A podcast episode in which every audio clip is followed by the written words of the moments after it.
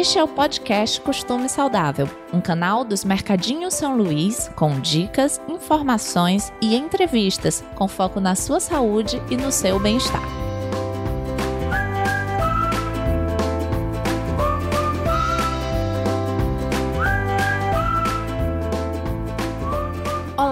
Eu sou Joana Ramalho, apresentadora deste podcast, e ao longo dos episódios vou receber convidados que vão ajudar você com muitas dicas para uma vida mais saudável. Seja bem-vindo!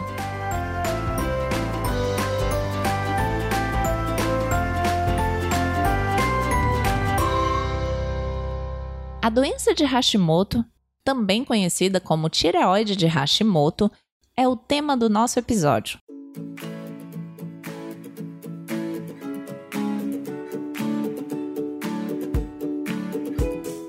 E quem está trazendo informações sobre esse assunto é a endocrinologista e nutróloga Juliana Bica. Olá, pessoal. Aqui é a doutora Juliana Bica. Eu sou endocrinologista, sou nutróloga também e tenho uma outra formação é, em um tipo de medicina que se chama medicina funcional. Aqui no Brasil ainda não é muito conhecida, mas vocês cada vez mais vão ver médicos falando a respeito desse tipo de medicina que integra os nossos sistemas, que enxerga as pessoas por trás das doenças. Esse é um movimento que vem crescendo muito nos últimos anos aqui no Brasil e eu faço parte desse movimento com muito orgulho.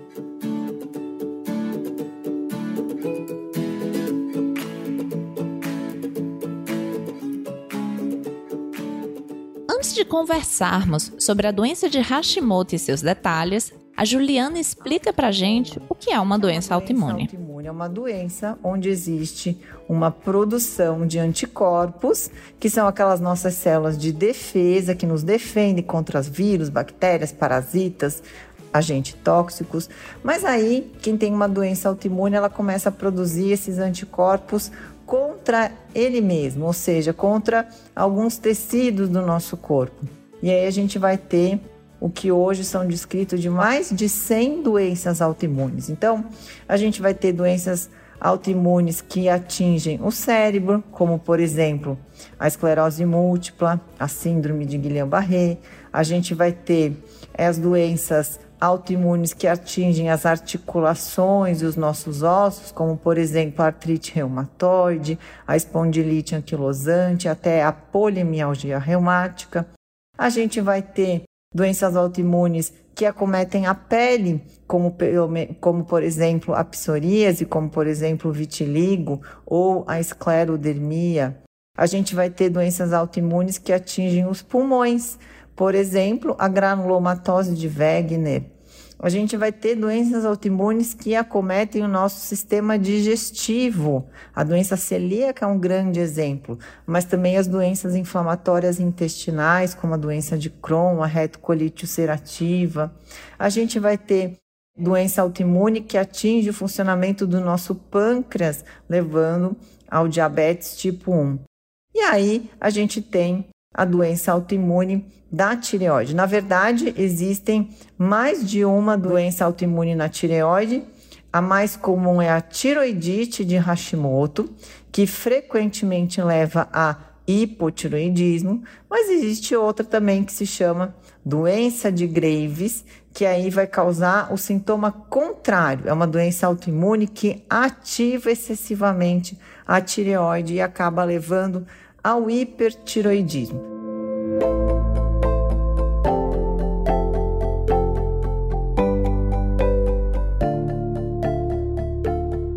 A gente já entendeu que o sistema imunológico pode sofrer alguns ataques e que isso pode gerar as doenças autoimunes. Mas quais são as características da imunidade normal? A doutora Juliana responde a seguir. Uma imunidade normal é uma imunidade que precisa ser defensiva. Ela defende o nosso corpo.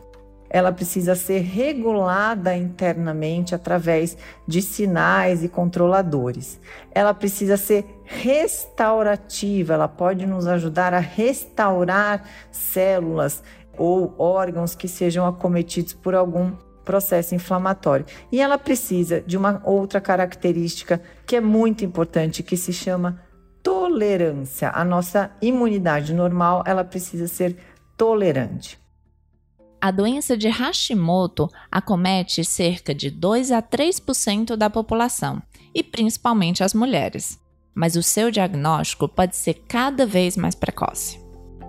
A doença de Hashimoto, dentre aquela lista grande de doenças autoimunes que a gente conversou, ela é a mais comum e ela comete alguma coisa próxima a 2 a 3% de toda a população mundial, estando inclusive em crescimento.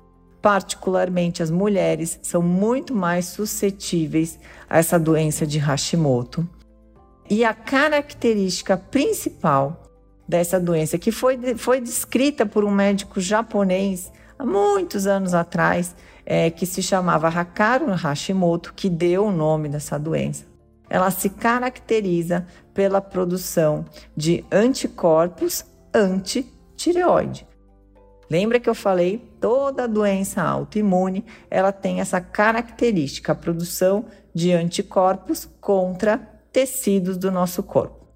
Os anticorpos antitireoide, os dois mais comuns, eles se chamam antitirioperoxidase. Antigamente se chamava também anticorpo antimicrosomal, a gente não usa mais esse termo.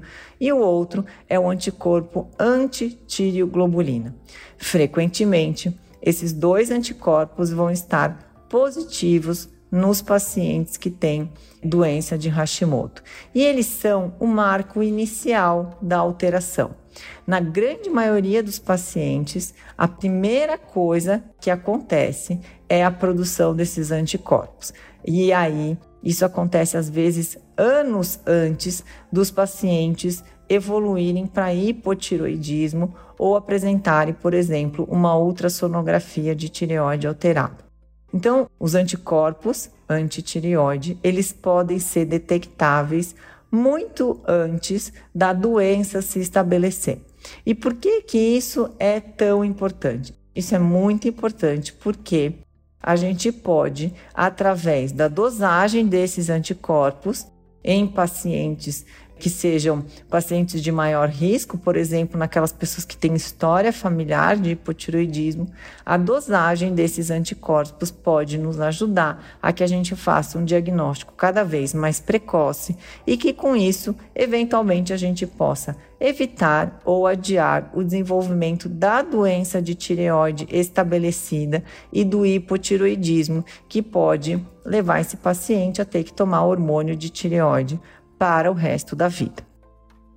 A tiroidite de Hashimoto, assim como as outras doenças autoimunes, como eu falei, está intimamente relacionada com a saúde ou com o tipo de informação que chega através do nosso meio externo, no nosso meio interno, pelo microbioma, pela nossa flora intestinal. Muitos desses pacientes com tiroidite de Hashimoto iniciam a produção desses anticorpos da tireoide através de uma alteração no intestino, tá? O que a gente chama de aumento da permeabilidade intestinal. Os gatilhos que podem ajudar a desenvolver a doença de Hashimoto são vários, e um deles é o estresse, um dos principais ativadores do sistema imune esses gatilhos que chegam através é, do nosso trato digestivo, que pode ser água, ar, proteínas da dieta, corantes, espessantes, aditivos alimentares, toxinas, alguns agrotóxicos, por exemplo, todas essas informações vão gerar um estímulo ao nosso sistema imunológico ligado ao intestino e isso vai resultar na produção de anticorpos que vão atacar a tireoide lá em cima. Começa no intestino, isso vai levar informações que vão levar à produção desses anticorpos anti-tireoide. Um outro gatilho que é muito importante nos pacientes que têm doença de Hashimoto é o estresse. O estresse é o grande envenenador da nossa saúde, é o grande disruptor da nossa saúde.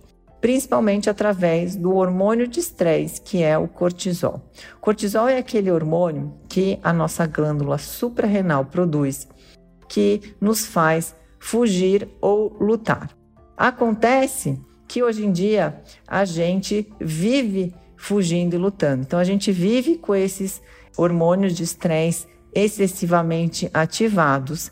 E essa ativação excessiva dos hormônios de estresse, ela pode levar também à alteração do sistema imunológico, que em última análise pode gerar uma doença autoimune, como por exemplo, a doença de Hashimoto. Tá? Então, todo paciente que tem uma doença autoimune precisa entender que o estresse, que faz mal para todos nós que andamos nesse planeta Terra, faz muito mais mal para quem tem uma doença autoimune, porque o estresse, através do cortisol, é um grande ativador do sistema imune.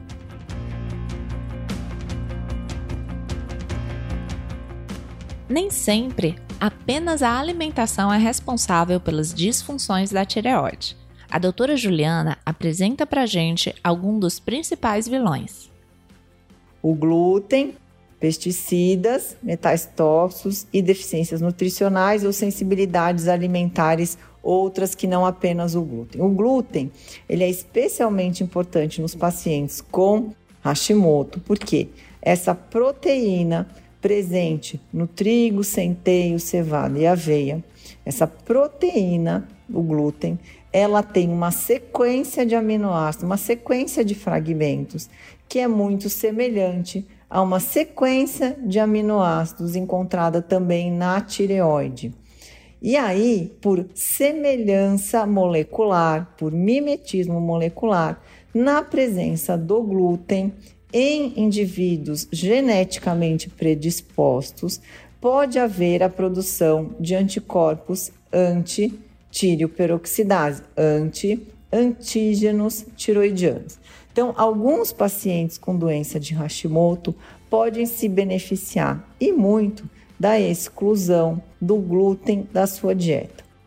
Do glúten, muitas pessoas que têm sensibilidade ao glúten vão compartilhar também uma sensibilidade com a caseína, que é a proteína do leite, que também tem essa similaridade molecular com proteínas do tecido tiroidiano e esse consumo excessivo em indivíduos geneticamente suscetíveis e predispostos pode levar a uma evolução, uma progressão, um engatilhamento da doença de Hashimoto. Encerrando esse episódio, a doutora Juliana faz algumas recomendações para pacientes diagnosticados com a doença de Hashimoto e que buscam melhores clínicas de forma menos tradicional, adotando algumas mudanças práticas. Algum manejo alimentar, principalmente a eliminação de alguns gatilhos alimentares que vão ser diferentes de pessoa para pessoa, a reposição de deficiências nutricionais que possam estar presentes, a, o tratamento, né, a melhora da qualidade da saúde intestinal, a identificação das possíveis exposições a toxinas e dentro do possível a gente inclusive nos afastar desse tipo de toxina, o manejo do estresse e aí sim, muitas vezes a gente vai ter melhoras importantes na saúde dos pacientes com doença de Hashimoto. Muitas vezes vai ser necessário fazer uma reposição dos hormônios de tireoide, inclusive fazendo todas essas medidas de cuidado, muitas vezes não dá para fugir, mas isso são coisas que quase todo mundo pode implementar nessa vida e que pode levar a uma grande melhora é, da qualidade de saúde que a gente tem.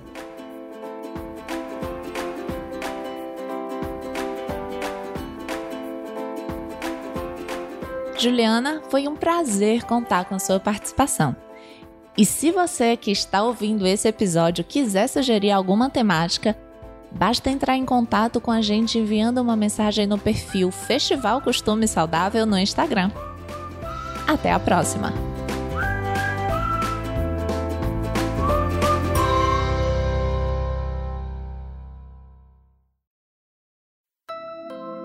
O podcast Costume Saudável é um oferecimento dos Mercadinho São Luís, Danone, apoio da CSI Locações e produzido pela 20 a 20 produtora.